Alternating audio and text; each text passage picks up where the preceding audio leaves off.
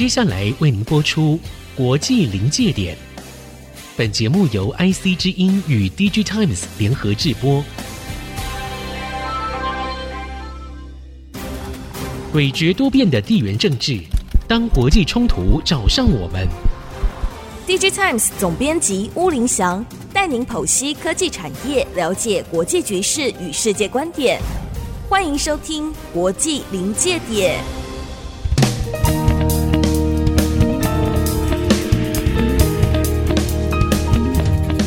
科技产业跟国际关系的对话，欢迎收看《国际临界点》，我是 D Times 吴林祥。首先介绍今天到现场跟我们对谈特别来宾，是曾经跟我们聊过 ChatGPT 跟生成式 AI 的乾坤科技技术长，同时也在中央大学兼课任教的詹益仁詹教授。詹老师你好，吴总编辑你好，是很高兴又来这边上你的节目。是是是，那今天要跟我们讨论主题是个量子科技的发展啊，这也是一个非常热门的题目呢。对，我想量子科技外面宣传的非常的多，是，但是里面的内涵事实上是有很多东西还是我们未知的，所以我今天会以比较通俗的方式来跟各位做介绍。那太好了啊！那按照我们节目的传统的习惯，我们把它分成三段。第一段呢，我们要请詹老师告诉我们量子电脑跟量子通讯的基本上的机制，就量子这个技术是怎么来的。第二段呢，我们要谈量子技术的应用，也包括量子电脑跟量子通讯。第三段呢，因为我们节目是国际临界点嘛，我们主要谈一点国际上的这国家之间的这个纷纷扰扰。所以第三段我们要谈一下中国目前它的量子技术的进展，它的长项跟短板。当然，我们也是分量子电脑和量子通讯这两个领域来看。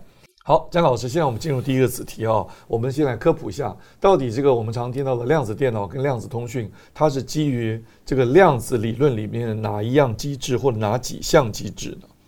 我想这个一开始呢，呃，虽然我个人没有做过量子电脑跟量子通讯的研究，但是我很喜欢阅读相关的一些资料跟文章。嗯。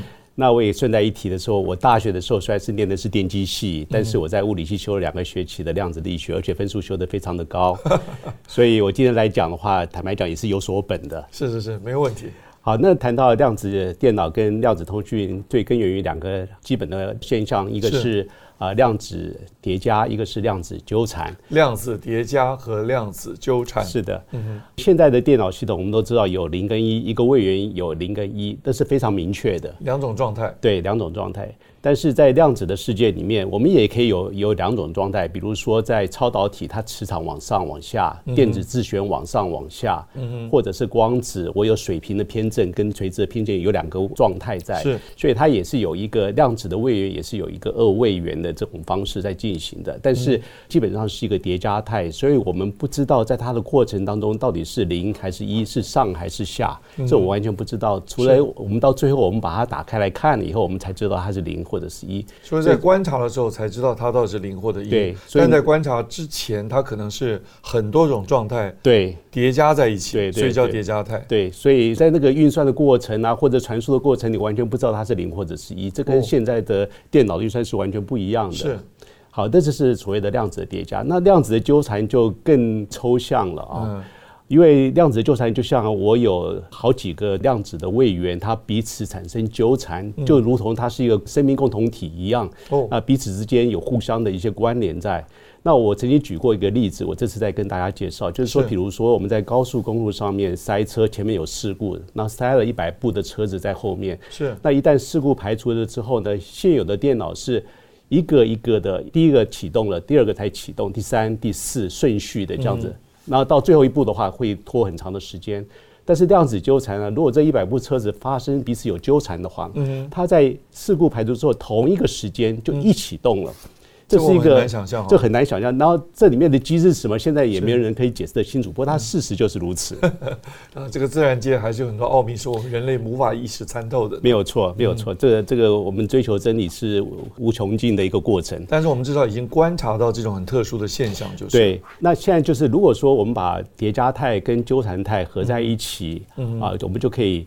产生一个所谓的量子的运算，量子的运算呢，它是相当 powerful 的，它是一个二的 n 次方的运算的能力。那相较于传统电脑是二乘以 n，哦，这个是算术级跟指数级。对，一个一个是算术级，一个指数级，没有错。嗯，那二乘以二的 n 次方是什么样的概念？嗯，跟各位举个例子啊，以前我读过一个小时候读过一个故事，是在古印度有个王朝。哦，那时候有个国师啊，他带了一个棋盘，那棋盘有很多小方格，他就跟他的国王讲说：“哎，国王，你是不是可以给我这个稻米？一个第一个格子放一颗，第二个格子放两颗，第三个四颗、八颗等等的这样下来。”就二的指数倍。对，二的指数倍这样。那个国王说。那有什么问题呢？我我的那个粮仓里面满坑满谷的都是稻米啊，他就请人家运来了稻米来，结果他排排排排到不到一半的时候，国王脸色就变了，因为他玩不下去了，他在玩家数学不够好的，对，再玩下去他就他就动摇国本了。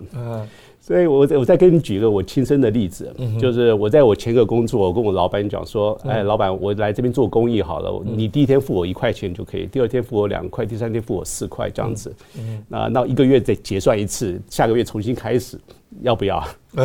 就 老板呢？我老板当然知道里面一定有诈，所以 所以他没有答应。但是你想想看，我虽然是第一天是一块钱，但是我做到第二十天的时候，他要给我一百万呢。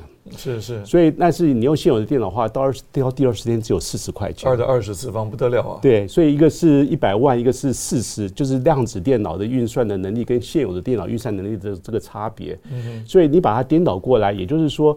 一般的电脑要运算到一百万次，我量子电脑只要几十次就可以了。所以有些大家在宣传，为什么我可以在一般的要花几年的时间，我量子电脑只要几个小时时间或几分钟时间就可以完成，这是它的运算的这个能力在这个地方。是，那你刚刚提的大部分都比较偏，在我们进入第二个子题啊，你大部分都比较偏是量子的计算应用在量子电脑。对，嗯，在谈音乐之后，我们谈一下量子通讯。是是是，它基本上也是利用这个量子的纠缠所产生出来的一个一个一个现象。嗯也就是说，它本身是一个生命共同体。如果我是一的话呢，我就知道对方是零。如果发生纠缠的话，假定是两个例子的话，对对对，所以这就可以用在通讯里面。因为在通讯最怕就是被人家破解，但是这个地方是别人没有办法得知的，这太重要了。对，那就比如说像中国在几年前发射这个墨子号的卫星在天空上面，它打下来这个经过纠缠的光子，在相隔大概一两千公里的这个距离里面，嗯，所以它就可以。如果我接收到这个，我就可以得到全世界唯二的两个密码本。是。所以别人没有办法探知里面的内容。虽然距离已经差了几千公里，可是因为他们处于纠缠态，所以彼此可以互相对，在某种程度条件符合之下，知道对方的状态呢。对，但是你在这过程当中，传输过程当中，因为是叠加态，所以你完全不知道它是零还是一。是。所以唯有你接收到之后，你把它打开一看，哦，我才知道我是，比如说我是零一零一，嗯，那我就知道你就是一零一零一零，是啊，是这个情况。但是这问题来了。这些都是我们没有办法预测，这不是资讯。如果说我今天要传一个一一一一的资讯的话呢，是我就必须要还用现有的通讯系统来跟你讲说说，哎，你的第二码要更改，你的第四码要更改，是，所以这样子才能够完成整个通讯的这个过程。所以这就是它在一个很有趣的一个现象。它虽然可以没有办法破解，但是它还有其他，它必须要辅助才能够完成这件事情。所以都颠覆了现在的这种通讯协定里面的很多的原来我们既有的概念，前提假设都不一样了。是的，所以。这个叠加态啊，我们再来谈更远一点。比如说，我今天 我在这个星球，我产生一个纠缠的哇，这个星球对。然后如果说我把我把其中一个送到一个几万光年以外的这个另外一个星球，到另外那在这过程当中，呃，我完全不知道我是零还是一。但是一旦我把这个打开来看，我是一的话呢，我就知道在几万光年以外的那个星球的命运就被我决定了。所以这个是完全没有办法想象的，所以爱因斯坦称说这是一个鬼魅般的一个作用力，所以这听起来就有点像是啊，我们讲说天涯若比邻啊，这听起来就有点像是在平行宇宙里面的一个虫洞，突然之间有一个东西你就跑进去了，然后又跑出来，而且这个现象是在一九八零年代。九零年代被证实的，是，所以在去年的诺贝尔物理奖就颁给了三个月在这方面有杰出贡献的科学家。对，所以我们的观众跟听众朋友们千万不要以为我们在讲什么天方夜谭啊，这个都是经过物理学家真正在实验室证实了所谓的叠加态和这个鬼魅般的量子纠缠的这个现象。自然界的确存在这种现象，我们是可以证明的，是不是？对，只是我们目前完全不知道里面的机制是什么。嗯，好，那这样子我们就把第一段呃量子里面的叠加态和这个纠缠态这个机制说明清楚。好，我们先聊到这里，等一会儿再回来。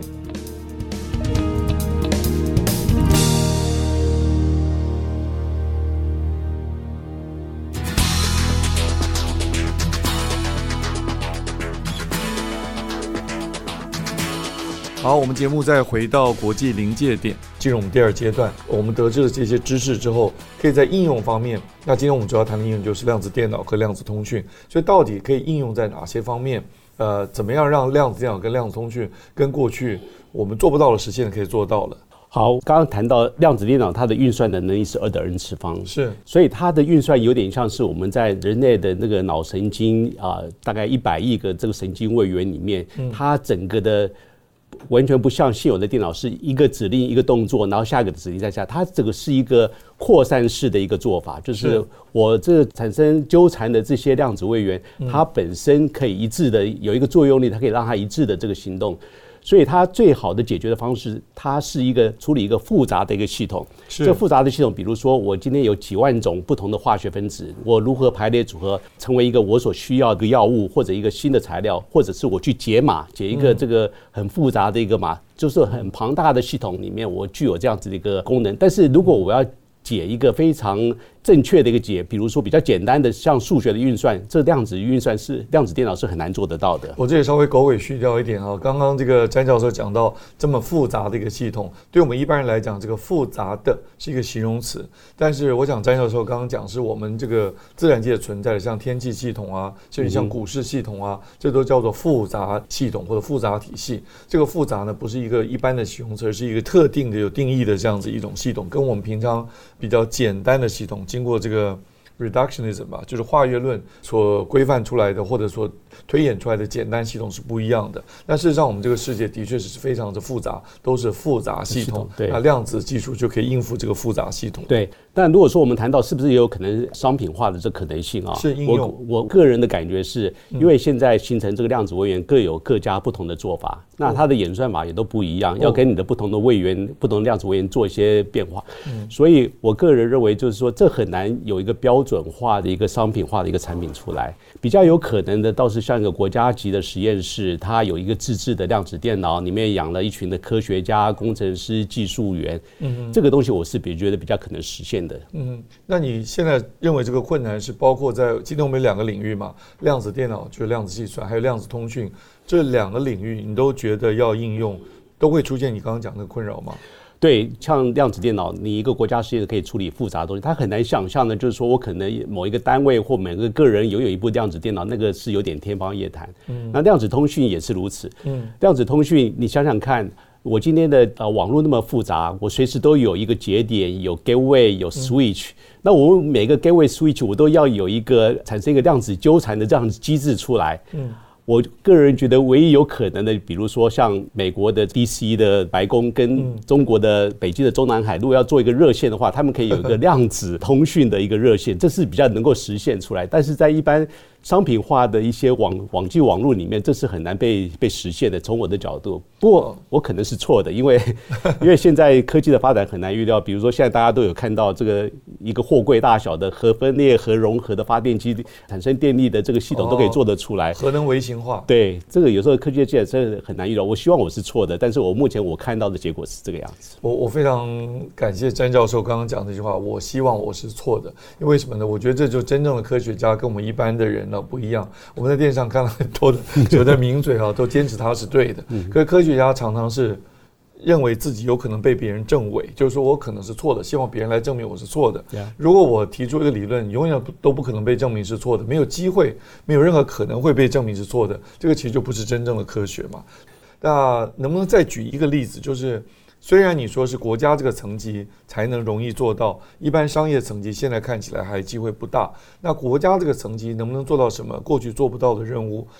我觉得国家层级以中国来讲就是最好的一个例子。哦，它在这个呃投入相当多的资源，那有计划的去实现这个量子电脑跟量子通讯，但是。我们可以比较，如果我们以美国的比喻来看的话，美国这些都是在大公司，像啊像量子电脑的话，都是 IBM、Google、Microsoft 或者 Amazon 在投入相当多的资源，因为对他们来讲，这可能是下一个革命性的一个一个产物，他们不能够 miss 任何的机会在。是，对他们来讲，他们必须要投入。是，但是中国的话，就是以国家的力量来做这件事情。但是我们也发觉到，在中国。不论就量子电脑或者是量子通讯，他们都是以光子当做一个主要的诉求。比如说像我们讲的墨子号的卫星，或者是他们电脑里面九张这个用光的啊纠缠做的这量子电脑。因为最主要，我想还是在于做量子电脑，用其他的，不论你用自旋或者是用磁场等等，都需要很尖端的半导体的技术。那尖端半导体的技术对于中国来讲是一个短板，所以它的发展比较偏向在光的部分。哦，这个詹老师已经很自然的把我们这个议题已经 moved 啊，就往前推进到我们的第三阶段啊。我们今天第三段就是，既然我们是国际临界点嘛，要谈一下大国的国际竞争。那我们第三段讲的就是美中两国的量子科技的发展的比较。那在量子电脑方面，还有量子通讯方面，刚刚你提到这个九章啊，一般观众和听众朋友们可能不晓得，那个九就是一二三四五六七八九的九，章就是读一本书的章节的章啊，立早章。那九章是。是中国大陆的这个量子电脑的名称嘛？啊，现在我们就来比较一下，你刚刚提到的短板跟长项，那可不可以再帮我们深入一下比较一下美中目前各自发展态势如何？那甚至于台湾在中间，因为我不知道台湾，我也看到一些讯息说，台湾的呃科技单位、政府啊，也希望能够推动量子这个研究里面不能完全缺席嘛。那台湾是不是也有一点什么样的状况？我先从技术的角度来看啊。我们在美国那一系列所做的量子电脑都需要在非常低的温度之下进行的，低温的哦，比如说那就是在低温超导的这种超导的这个境界，而且要因为它要避免受到一些干扰，是。但是光的部分可以在在常温之下可以进行，它它最主要是用一个镭射光源去打一个非线性的光学晶体，它就会产生这个纠缠态的光子就会出来，然后你把它分开来，它就是可以做通讯使用。这个是中国现在所采取的对那个研究路径，对。但是这个用来做电脑来讲的话，那非常庞大的。我记得在八零年代末期的时候，在美国的贝尔实验室曾经尝试着用光来做电脑，它一个加法器啊，就几乎占满了整个桌子，光学桌子。你看这个东西也是很庞大的一件事情。所以荧幕上现在这个画面呢，我个人还是觉得。我希望我是错的，我 离离实际的应用还有相当的一个距离。这可能在一个呃国家实验室里面可以变成一个呃雏形机，那以后要如果要商品化，我觉得还有很长的路要走。所以你的意思就是说，中国目前所采取的技术路径，它采用光子作为这个量子电脑的主要的技术基底的话，你觉得有可能将来没有办法商品化？可以这样说吗？呃。我我想，虽然它有长处，就是它可以在常温之下，它不需要在非常低温，在非常低温用超导体来做，但是它也到底是长处还是短处？都有，都有，都有。这个这个技术啊，你看一面是长处，另外一面就是它的短处。哦，了解。因为你要去 set up 整个系统，那个是非常非常庞大的一个工程。那一点点，以前我们在做光学实验的时候，稍微一点小偏差，你就要花好几个小时去 align 去做这个对位啊。但是你的电路就很简单，你画了一条，它就怎么走，它的电子就跟着它怎么绕。是。所以那是一个很单纯的一件事情，但是光是很难被驾驭的。那这样子，我们就不免要问问题：就美国跟中国为什么会选取不同的发展路径？他一定根据他自己现有的条件吧？是经费的缘故吗？还是领导人的态度吗？是什么原因呢？这里面谈起来，我我觉得第一个。美国在包括欧洲在内，大部分在量子电脑里面做了很多的一些啊发展，因为而且根源于很多的半导体的技术啊等等，这是相当很成熟的这样过来。哦，半导体技术。对，相关来讲，它需要用到相当多的半导体技术。同时，我们也看到，这是欧美这些大的通讯公司并没有在做量子通讯的，很少。所以，某种程度，量子通讯变成一个国家实力的一个象征。但是，从实用的角度来看的话，我个人是相当存疑的，因为你并没有解决任何，你除了有纠缠的。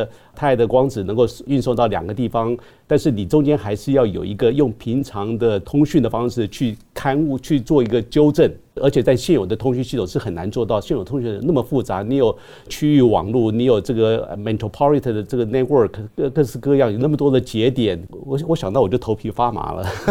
所以你的暗示就是说，中国努力在这个量子通讯上面推展，它是有一点这个宣扬国力的意味在里面。但将来要真的要商品化，可能还有一段路要走。对。但是你刚刚提到半导体，因为半导体是我很关注的一个议题，我们节目也很关注半导体，是不是？我想问啊，这个小人之心啊，是不是中国？果在半导体的基础比较不够，那最近又受到美国的很多的打压，所以他用半导体做基础来发展量子技术，可能比较不利，所以他才采取这个光子这个技术路径。对，呃，因为也有人开始使用所谓的呃量子点，就是 quantum dot 的方式来做这个、嗯、呃量子位元。嗯，那这在 Intel 在各个公司都有在做。哦、那这里面就是说就需要用到非常纳米级的这个技术来来实现。嗯，那最后呢，台湾目前是不是也有在量子这个技术上面也有一些进展呢？我想台湾资源有限啊，那这个投入的资源都相当的大，不论是量子电脑跟量子运算，都需要非常大的资源。那我觉得我们维持一定比例的研发啊，在学术的研究机构里面，千万不要对未来有太多的幻想，这是我对国内的一个 一个看法。不过我最后还是要谈一下，就是说。回到一开始，它是根源于量子啊叠加跟量子纠缠，但这里面不是我们人所以可以完全控制的。那很多过程里面，我们都还不理解。是，所以我回到刚刚啊主持人谈到的，面对这个自然界，我们还是有很多不是很清楚的事情，但是。我们可以应用，但是我们也要想办法能够驾驭。对，我们一直在称呼你詹教授、詹老师啊，但是我觉得你今天透露出来研发长非常实际的这种精神呢、啊，也非常好。我们不要太好高骛远嘛，是这个意思，对不对？对。好，那以上就是今天国际临界点的主要内容。您现在所收看的国际临界点是 DigiTimes 跟 IC 之音联合直播的。那我是吴林祥，非常感谢詹教授、詹毅仁詹教授，谢谢。那我们下周再见喽。好，再见。本节目由 DigiTimes 电子时报与 IC 之音联合制播。